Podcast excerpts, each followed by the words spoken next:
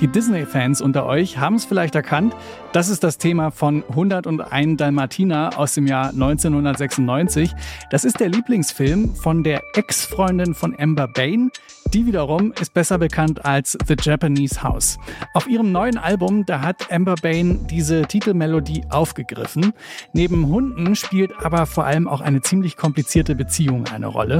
Wir hören heute rein in In the End It Always Does. So heißt das neue Album von The Japanese House. Hier ist der Popfilter am Sonntag, den 2. Juli. Ich bin Gregor Schenk. Hi.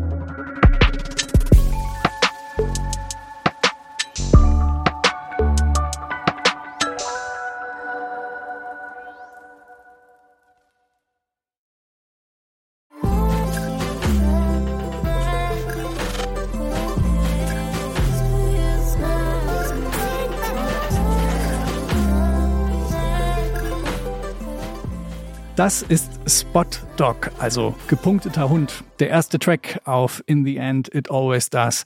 Dalmatiner eben. Hier nochmal zum Vergleich die Vorlage aus 101 Dalmatiner.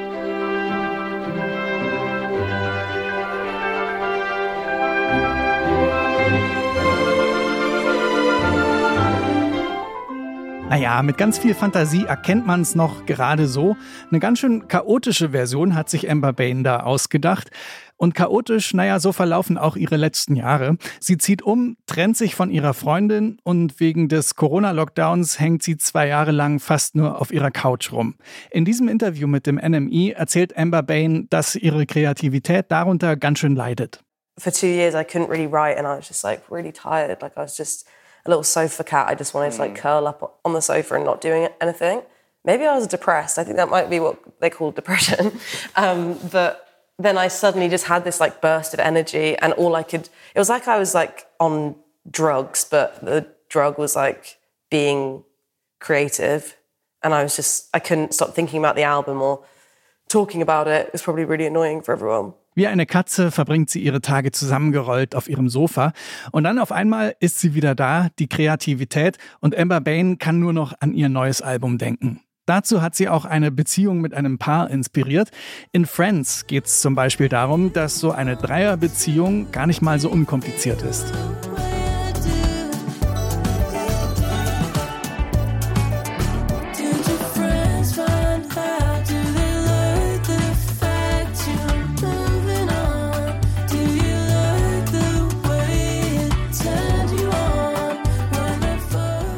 Die Beziehung bricht irgendwann auseinander und Amber Bain muss sich eingestehen, so richtig gut hat es nicht gepasst.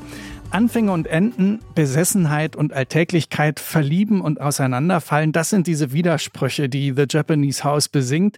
Es klingt meistens ganz schön traurig und erinnert manchmal an Carolyn Polacek, manchmal an Phoebe Bridgers, aber auch dieser Synthie-Pop von The 1975 schimmert da durch. Die Band entdeckt The Japanese House vor mehr als zehn Jahren. George Daniel und Matt Healy von The 1975 sind seitdem auch eng mit Amber Baines Musik verbunden.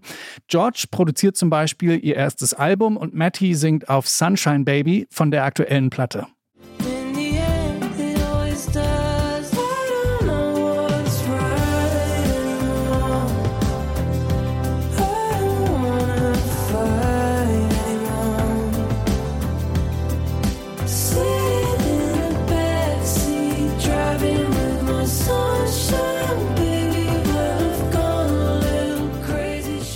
Einigermaßen fröhlich, aber bittersüß akzeptiert The Japanese House hier das Ende einer Beziehung. Neben den Jungs von The 1975 hat übrigens auch ein gewisser Justin Vernon von Bon Iver seine Finger im Spiel. Es ist aber vor allem die Zusammenarbeit mit Chloe Kramer, die Amber Bain am meisten beeindruckt. Kramer ist Produzentin, zum Beispiel für Glass Animals. Sie ist die erste queere Frau, mit der Amber Bain zusammenarbeitet. Like I'd never worked with another woman before.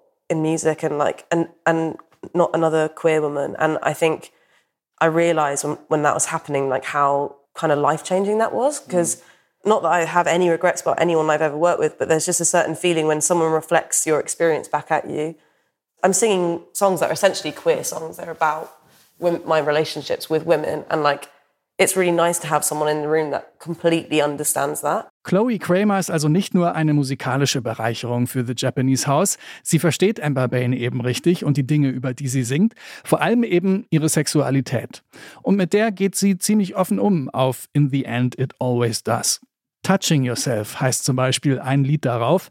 Ein ziemlich sexy Song über das Verlangen nach einer anderen Person. Unser Song des Tages im Popfilter, das ist Touching Yourself von The Japanese House.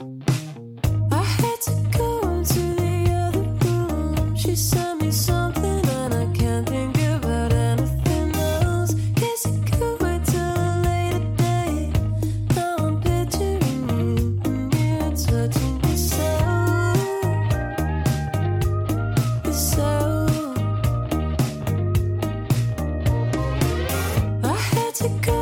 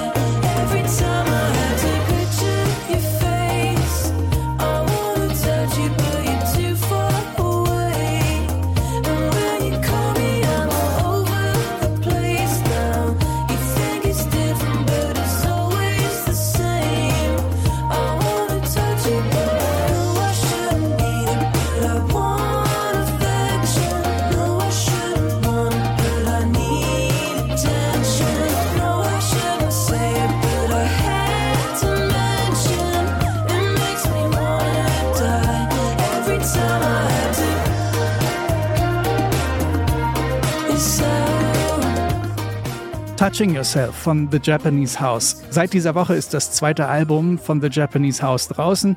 In the End, It Always Does heißt das. Das Cover davon ist übrigens einfach nur ein mit Hand gezeichneter Kreis. Der soll sagen, am Ende fängt alles wieder von vorne an. So, diese Folge ist jetzt aber wirklich vorbei. Schön, dass ihr zugehört habt. Gebt uns doch eine positive Bewertung in eurer Podcast-App. Das würde uns sehr freuen. An dieser Folge beteiligt waren Marie Jeinter, Tim Schmutzler und ich, Gregor Schenk. Bis morgen.